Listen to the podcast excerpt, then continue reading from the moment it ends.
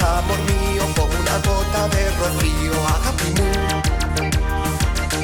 Pues vamos con nuestro mundo millennial y si algo caracteriza a los millennials es que son muy echados para adelante. María González, buenas tardes. Hola, buenas tardes. Y nos quiere contar un proyecto, bueno, yo quiero que nos lo cuente, un proyecto que, nos gusta mucho porque está intentando ayudar a la, hostelería. Cuéntanos qué es eso de, de Murcia Delivery. Pues es una idea que se les ha ocurrido a unos compañeros míos a una chica que trabaja conmigo y a unos compañeros suyos de la carrera eh, y que se ha puesto las pilas en cuestión de tres días, me han embarcado en el proyecto, me ha apuntado, porque no sé decir que no, y aparte que me parece un proyecto muy chulo.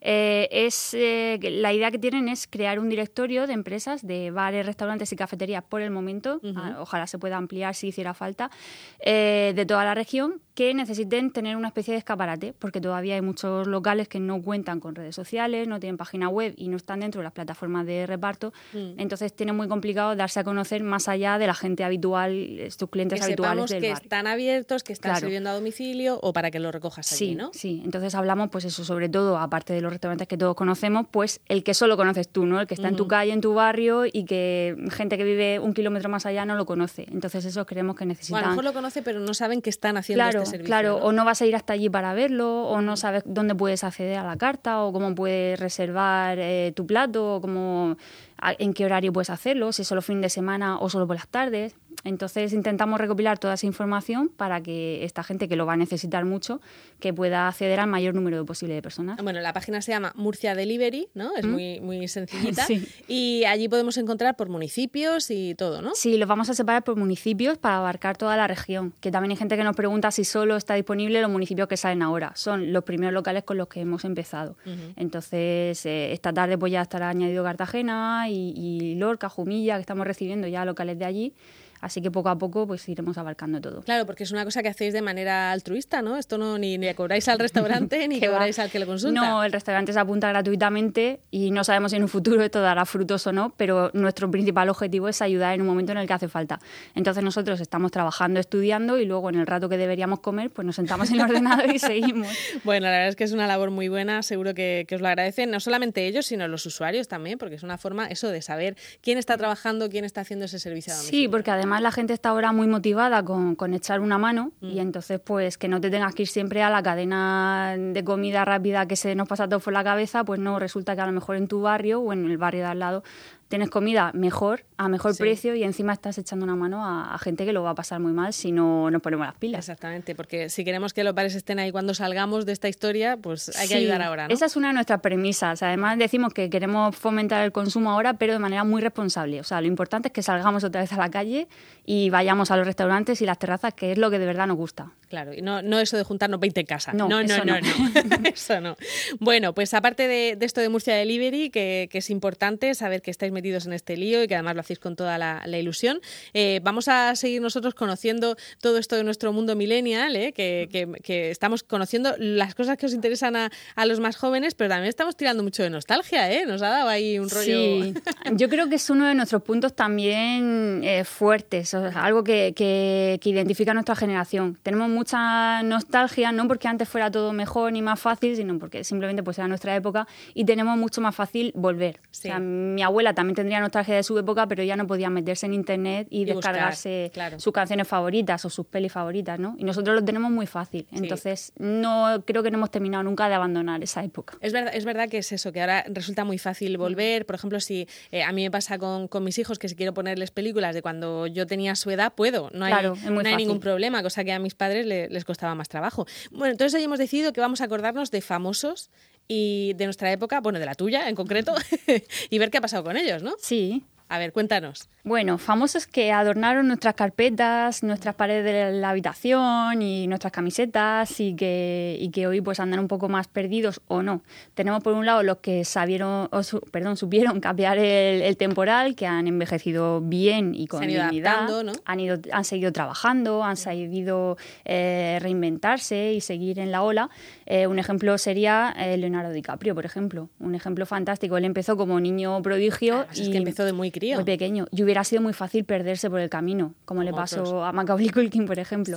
Son más o menos de la misma quinta. Bueno, Leonardo DiCaprio es mayor pero, pero hubiera sido muy fácil eh, que hubiera pasado lo mismo. En cambio, Leonardo DiCaprio pues, sigue haciendo cine, sigue haciendo... Sí, luego también le pasa mucho de estos que si son solamente una cara bonita y no saben actuar, pues claro, también dejan de, llamarles. Claro, tiene el problema ese. También supo, en un momento que estuvo un poco más en horas bajas de, cine y, y demás, supo meterse en el, supo meterse en el tema de los documentales y estuvo muy concienciado con, con el medio ambiente y tal, y entonces pues no terminó nunca de, perderse.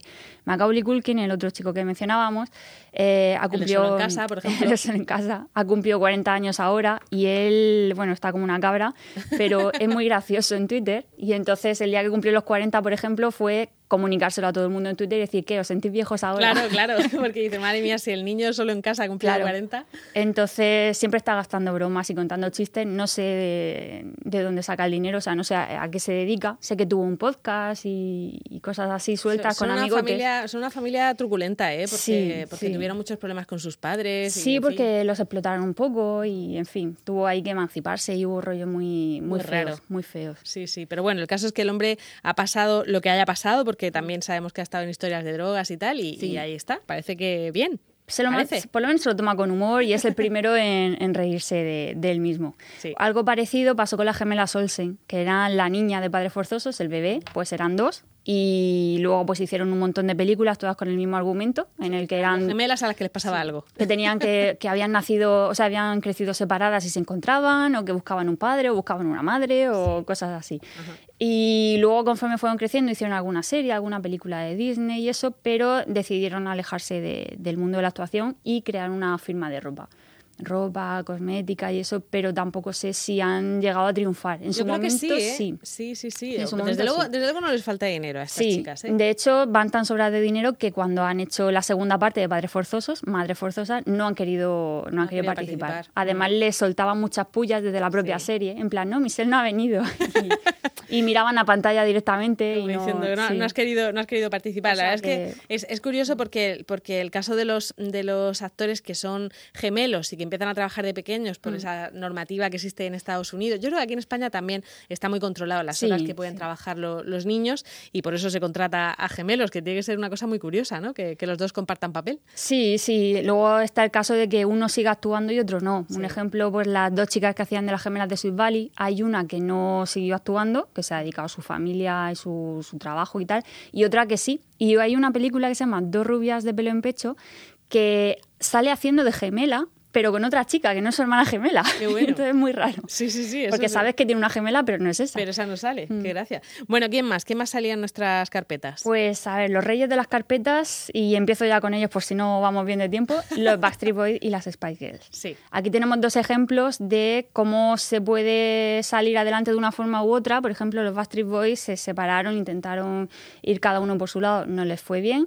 Eh, algunos han tenido problemas de drogas y demás. Hoy son todos padres de familia, señores respetables y, en general muy centrados.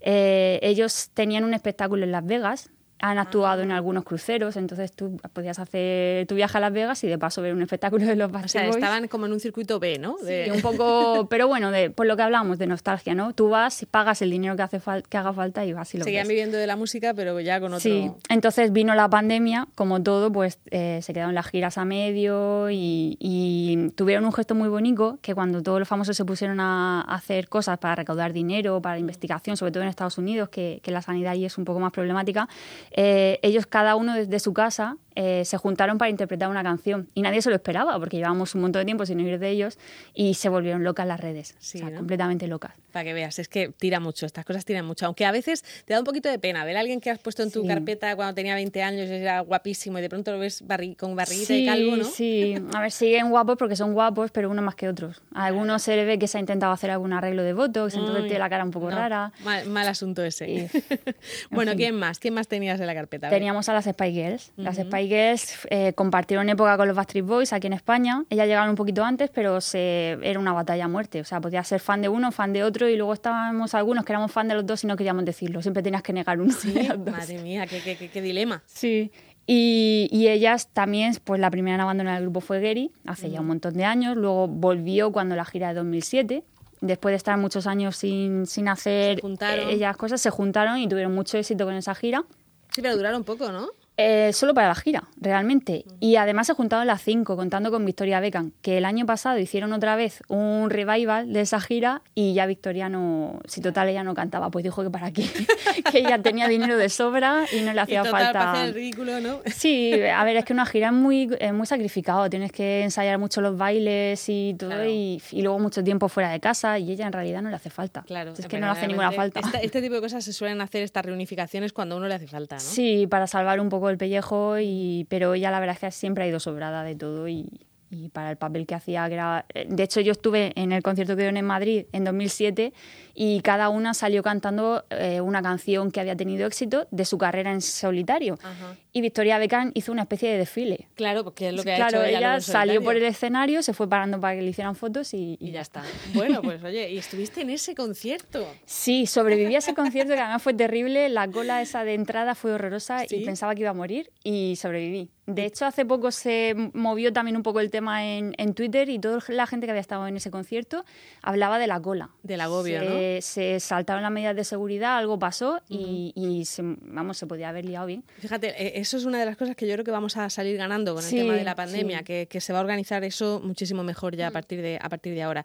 Bueno, ¿quién más querías comentar? Hemos dicho Macaulay Culkin, luego el caso de la chica que protagonizaba Sabrina, la serie, eh, la serie antigua de Sabrina, no la que hay ahora mismo, que es verdad que está exactamente igual. Sí, ella empezó aquí, yo la conocí con una serie que se llamaba Clarisa, que era un poco anterior a Sabrina, era una niña pues 12, 13 años, que contaba los problemas típicos de, de teenager, ¿no? de, de adolescente.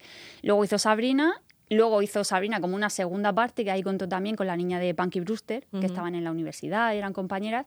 Y luego he visto que ha ido haciendo algunas series donde también pues, el tema suele ser el mismo. ¿no? La última que vi, eh, ella eh, cuidaba de los hijos de su hermano o algo así. Pero siempre se suele rodear de la misma gente y ella es directora, productora y, lo hace todo. Pues eso, pero, ella tiene dinero y dice, voy a, voy a seguir alimentando. ¿no? Pero es verdad que parece que ha hecho un pacto con el diablo. O sea, tiene la misma cara. Exactamente. Por cierto que la de Punky Brewster creo que van a hacer también un remake, igual que con lo de Madres Forzosas. ¿eh? Van a hacer también estaría bien.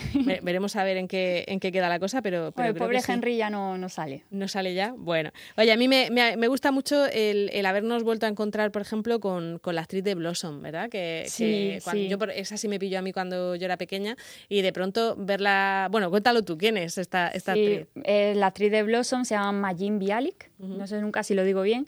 Eh, también nos preguntábamos qué había pasado con ella, ¿no? Era la típica niña prodigio que, que estuvo en la cumbre y que luego de pronto desapareció. Y que de hecho el hermano que, uno de los dos hermanos que salen en esa serie, salió con, con, la niña de Sabrina en la última serie esa que he comentado. Fíjate. Fíjate, es que son siempre... Los mismos, ¿no? Pues el caso nos preguntábamos qué era de ella y de pronto un día pues apareció en The Big Bang. Y resulta que la chica había estado estudiando en UCLA, eh, es doctora en neurociencia. Nada menos, nada menos. Y aparte tuvo dos hijos, en fin, que, que le ha dado tiempo a todo. Lo que sí es cierto es que creo que apareció, en principio, eh, iba a ser un personaje episódico, pero gustó tanto. Sí, la verdad es que es un personaje muy gracioso. Cae mal al principio, es muy antipática, muy se queda hablando, muy, un poco como Sheldon, sin, sin las cosas que nos gustan de Sheldon, pero la verdad es que luego con el tiempo se, se, fue quedando. Y luego eso, ella se ha ido moviendo por otros ámbitos y ha, ha enarbolado muchas veces eh, eh, discursos feministas y siempre un poco para hablar del papel de la mujer en la ciencia y en la tecnología, que son profesiones un poco más masculinas y, para eh, charlas de motivación para niñas y cosas así. Sí, es una cosa que no te esperas en, alguien que ha, en fin, que ha sido tan famosa desde tan pequeñita. Bueno, pues el caso es que, oye, nos, has hablado de, muchos eh, que no les ha ido mal, ¿eh? O sea, luego tenemos que dedicar un capítulo a los que les ha ido mal. Sí, hay algunos que de pronto tuvieron un escalonazo y, se quedaron un poco atrás, como Wynonna Ryder, por ejemplo, tuvo un incidente y luego nadie quería saber nada de ella, hasta que ha vuelto con Stranger Things. Y lo cierto es que es una actriz muy buena, o sea que, que tampoco podemos tener en cuenta las cosas quizás Claro, hay cosas personales, oye, que tiene accesos de locura, como Britney Spears, que la pobre otra, otra que... ha, estado, ha estado arriba y abajo todo el tiempo. En fin, pues estos eran los que protagonizaban las carpetas de, de los millennials cuando eran adolescentes y muchos todavía los tenemos por ahí, ¿eh? ahí siguen, ahí siguen. trabajando. María, muchísimas gracias. A ti. Hasta luego. Hasta luego.